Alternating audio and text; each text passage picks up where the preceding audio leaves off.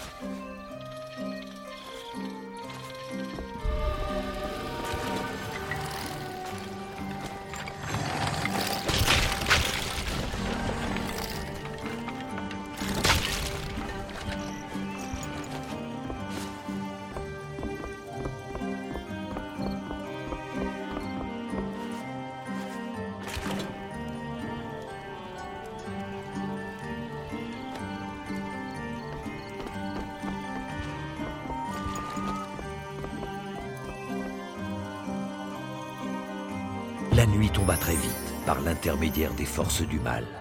Ce n'était plus qu'une question de temps avant que l'inévitable ne se produise, mais pour le moment, la forêt résistait à l'envahisseur. Peut-être grâce aux artefacts qui avaient été créés à proximité, il y avait encore de l'espoir. Listen to the Game est un podcast produit par Podcut. Vous pouvez retrouver l'ensemble des podcasts du label sur podcut.studio. Et si vous avez l'âme et le porte-monnaie d'un mécène, un Patreon est aussi là pour les soutenir. Vous pouvez aussi retrouver le podcast sur Twitter, at LTTG Podcast, ou sur Facebook. Je rappelle qu'une présentation globale du concept est disponible en épisode 0. Merci de votre écoute et à très vite.